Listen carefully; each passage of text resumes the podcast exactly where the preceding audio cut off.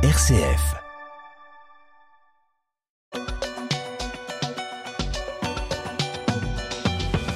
Avec la COP 15 de la biodiversité euh, à Montréal qui a démarré mercredi. Oui, c'est l'autre rendez-vous crucial de l'année pour l'environnement. Euh, on change de climat. Hein. Quelques semaines après la COP 27 de Sharm el-Cher, là, il faisait chaud cette fois.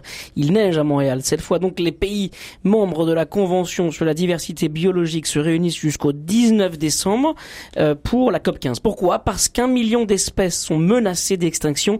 75% des espaces naturels sont altérés par les activités humaines, l'expansion des terres agricoles et urbanisées, la pêche, la chasse, la récolte de bois, le réchauffement climatique, pollution notamment aux pesticides et les espèces invasives. Objectif donc de la COP 15, euh, notamment la mise en place de zones protégées sur 30% du globe, la restauration de 20% des espaces dégradés ou encore la diminution des subventions néfastes à la biodiversité comme celles qui financent le recours aux pesticides dans l'agriculture ou la pêche industrielle. On connaît euh, Samuel Livin beaucoup moins euh, la, la, COP euh, pour la biodiversité que la, la, la COP qui est celle pour, pour le climat pour laquelle on a on a fait beaucoup d'émissions on en a beaucoup entendu parler, peut-être parce que aussi la COP 21 avait eu lieu en, France. La, COP 15, cette COP pour la biodiversité, porte autre chose, mais ça se vide de, manière un peu, euh, euh, enfin, ça embrasse aussi les, questions de la COP 27.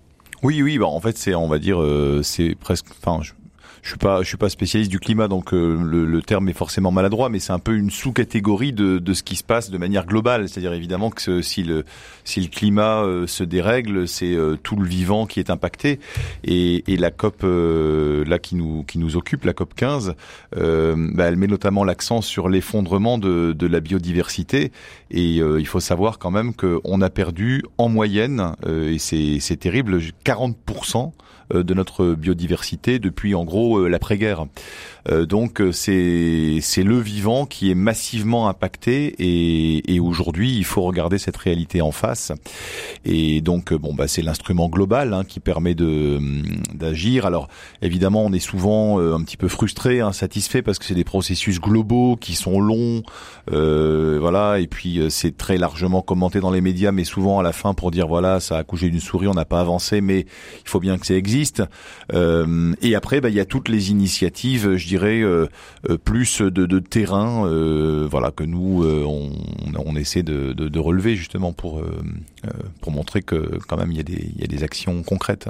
Nathalie Lénart, pourquoi est-ce que c'est important de se préoccuper de la biodiversité? La biodiversité, ça, peut avoir un, ça peut avoir une connotation un peu folklorique, quoi. On s'intéresse aux petits oiseaux, aux, aux, jolies plantes, tout ça. Est-ce que c'est vraiment essentiel de s'occuper de ça? Est-ce que c'est c'est l'urgence? En tout cas, euh, oui, d'abord les oiseaux, euh, c'est beau, et quand il y aura plus d'oiseaux, on aura perdu euh, quelque chose de terrible. Il y en a déjà tellement moins que déjà la beauté du monde, c'est en soi une, une richesse qu'il faut protéger. mais c'est pas simplement ça, c'est aussi qu'on sait que les pesticides ont tué 70% des insectes pollinisateurs, et les insectes pollinisateurs, ils sont indispensables à nos vies, parce que sinon, il y aura plus d'agriculture. Donc c'est pas juste, tout est lié.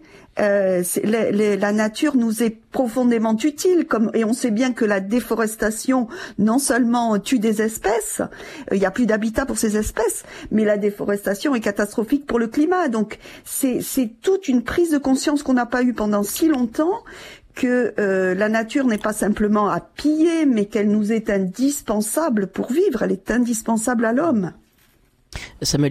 Oui, justement, pour, pour prolonger ce, ce, ce propos de, de, la nature indispensable, elle, est, elle, elle, rend des services euh, gratuits que même des, des spécialistes ont, ont, tenté de, de chiffrer. Quoi, en fait. C'est-à-dire que les écosystèmes terrestres euh, et marins, qu'est-ce qu'ils font? Ils épurent l'eau, ils dépolluent l'air, euh, ils produisent de l'oxygène, ils, ils, assurent la photosynthèse, on vient de parler de la pollinisation des, des végétaux, et c'est la moitié, la moitié du PIB mondial, c'est-à-dire de toute la richesse mondiale produite qui dépend de ces services. Donc vous imaginez un peu ne pas s'occuper de biodiversité, mmh.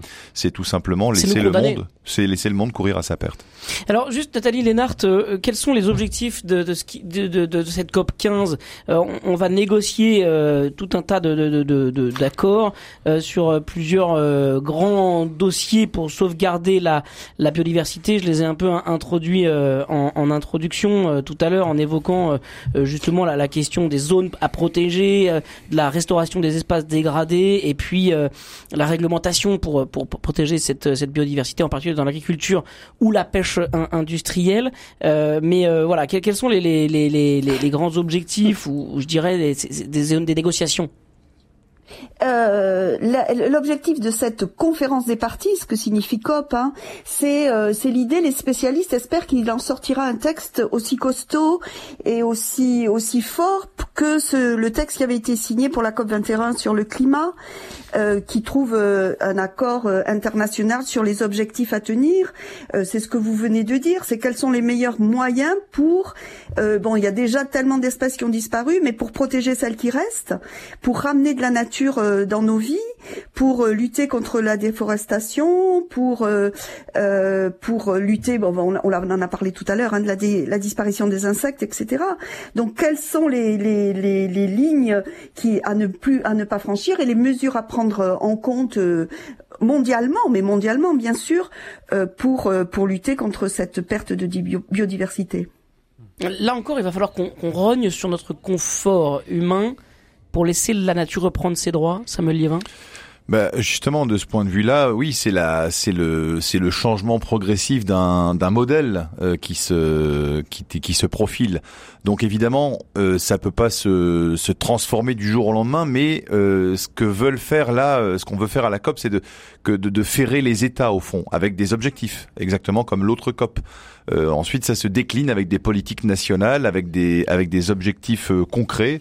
Et ben, ça veut dire aussi justement de, de faire évoluer agricole, euh, ça veut dire aussi évoluer, faire évoluer nos modes de consommation, euh, de limiter euh, l'impact polluant et dégradant sur sur l'environnement.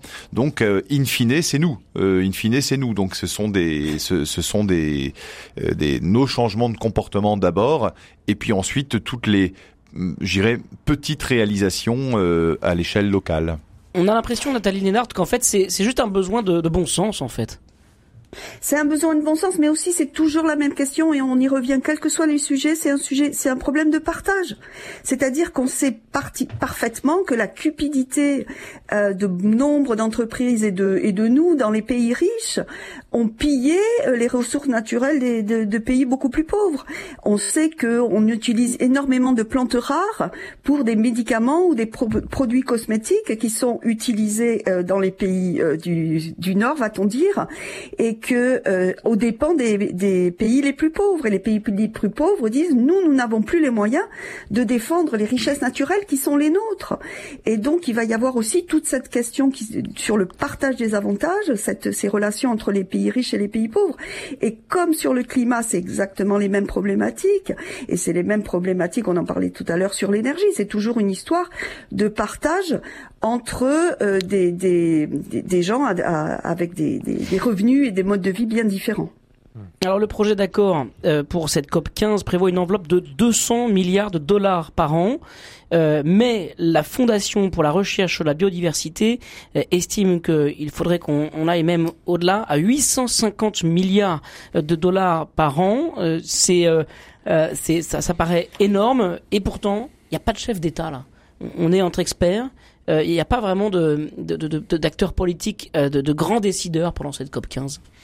Non, mais là, ça permet aussi de prendre un petit peu. Alors, qu'est-ce que ça veut dire 800 milliards euh, pour l'opinion publique? Si on veut, par exemple, prendre un comparant euh, le, PIB, c'est-à-dire la richesse produite chaque année par un pays comme la France, c'est 2000 milliards. Euh, la France, c'est quoi? C'est euh, même pas 1% de la population mondiale. Donc voilà, il y a la moitié du PIB de la France qui fait 1% de la population mondiale. On se dit quelque part au niveau mondial, on doit pouvoir les trouver voyez. Donc euh, bon ça permet juste un peu de prendre de hum, voilà c'est pas c'est pas si énorme par rapport à la richesse créée au niveau mondial par rapport aux bénéfices euh, attendus. Donc ça je pense qu'on peut on peut on peut déjà reconsidérer ça Et puis, euh, euh, il faut aussi euh, considérer que au-delà de ces grandes enveloppes budgétaires, c'est aussi encore une fois des initiatives locales. Par exemple, bah, au pèlerin cette semaine, on, s'est amusé à mettre une, loutre à la une. C'est c'est pas toutes les semaines, en posant la question bah, est-ce qu'on peut réparer le monde? Euh, Finalement, c'est ça qui est en jeu. Est-ce que tout ce qu'on a saccagé euh, depuis plusieurs décennies, est-ce qu'on peut le réparer ou est-ce que c'est un fantasme ou est-ce que et là on se rend compte que par exemple, bah, on est allé chercher euh, euh, notamment euh, dans les Côtes d'Armor, et ben on a retrouvé un, un cours d'eau, le Léguerre, qui a été entravé pendant plus de 80 ans par un par un barrage. Ça a été une catastrophe écologique et aujourd'hui les saumons pour leur reproduction remontent jusqu'en amont de ce cours d'eau qui a retrouvé à peu près euh, son je dirais ce, euh, son lit naturel d'il y a 80 ans. Et pour le plus grand bonheur euh, des habitants euh, des écosystèmes. Et sans que par ailleurs ça ne euh, ça ne dégrade ou ça ne remette en cause aucune activité euh, autour. Et euh, c'est un exemple de ce qui peut être fait. Oui euh, il y a une il y a une part je dirais de, de, de, de réparable. Et puis euh, voilà. Et, et une, une part aussi de où il faut relaisser la nature par endroits reprendre euh, je dirais son cours drôle. naturel voilà Nathalie Lénart? Oui, j'ai- j'aime beaucoup cette idée de, de réparer le monde, parce que de toute façon, il y a, y a tellement de, de choses qui ont été abîmées. et Notre euh, travail, c'est de les réparer. Vous, vous me posiez la question, est-ce qu'on peut encore sauver le monde? Moi, j'avais envie de répondre, non. Seul Dieu sauve, mais nous sommes ses mains. Il n'y en, a- pas d'autres. Il n'a pas d'autres mains que euh, celle, celle de, de nous tous.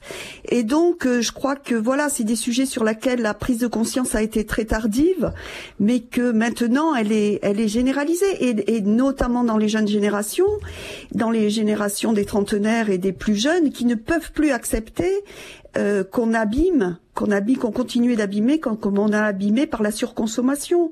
Donc on a nous une, une responsabilité énorme dans cette histoire, et je pense qu'en effet, euh, là où on ce sur quoi on peut s'accrocher et trouver de l'espoir, de la lumière, de l'espérance, c'est qu'il y a des beaucoup d'initiatives euh, qui vont dans le bon sens. Après, il y a un manque de courage politique euh, flagrant, on le sait. Donc euh, voilà, il va falloir, je ne sais pas, continuer à faire pression sur ceux qui nous dirigent. D'ailleurs, on pourrait C'est aussi se questionner. On pourrait se questionner sur à la fois une COP euh, sur le climat, une COP sur la biodiversité, alors que finalement les deux sont liés. Et ça, c'est quelque chose qui est, qui est beaucoup revenu également dans les discussions, euh, Samuel Liévin. Oui, c'est vrai, c'est qu'on s'y perd dans ce mécano institutionnel. Euh, L'important, c'est quand même, qu'est-ce qui est important, c'est quand même de, euh, de, sensibiliser une part toujours croissante, euh, je dirais, de l'opinion en France et mondiale à la nécessité de vivre autrement. Et effectivement, les mécanos institutionnels plus ils sont difficiles à, à médiatiser, à expliquer, bon c'est quand même notre boulot, mais euh, voilà, euh, on, on peut pas réaliser non plus de miracles. Bah, moins ça concerne, euh, moins les gens se sentent concernés. Alors il faut pas tout mettre sur le dos du mécano institutionnel. Voilà, il y a différents niveaux d'action.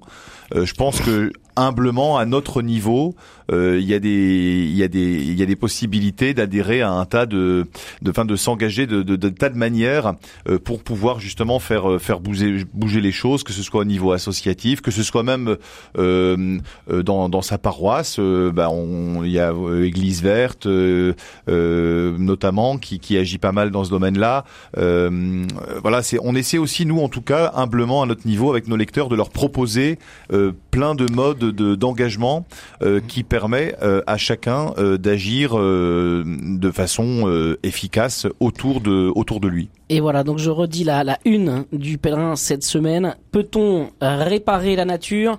La réponse est sans doute euh, oui, enfin on l'espère en tout cas si on veut être positif avec les actions euh, locales comme vous le disiez, et nos, nos, nos engagements à tous quasiment euh, individuellement. Et il y aura aussi sans doute besoin, euh, et on l'a bien vu au niveau de la COP27, de- d'une décision politique euh, pour faire avancer les choses au niveau euh, macroéconomique évidemment. Melchior.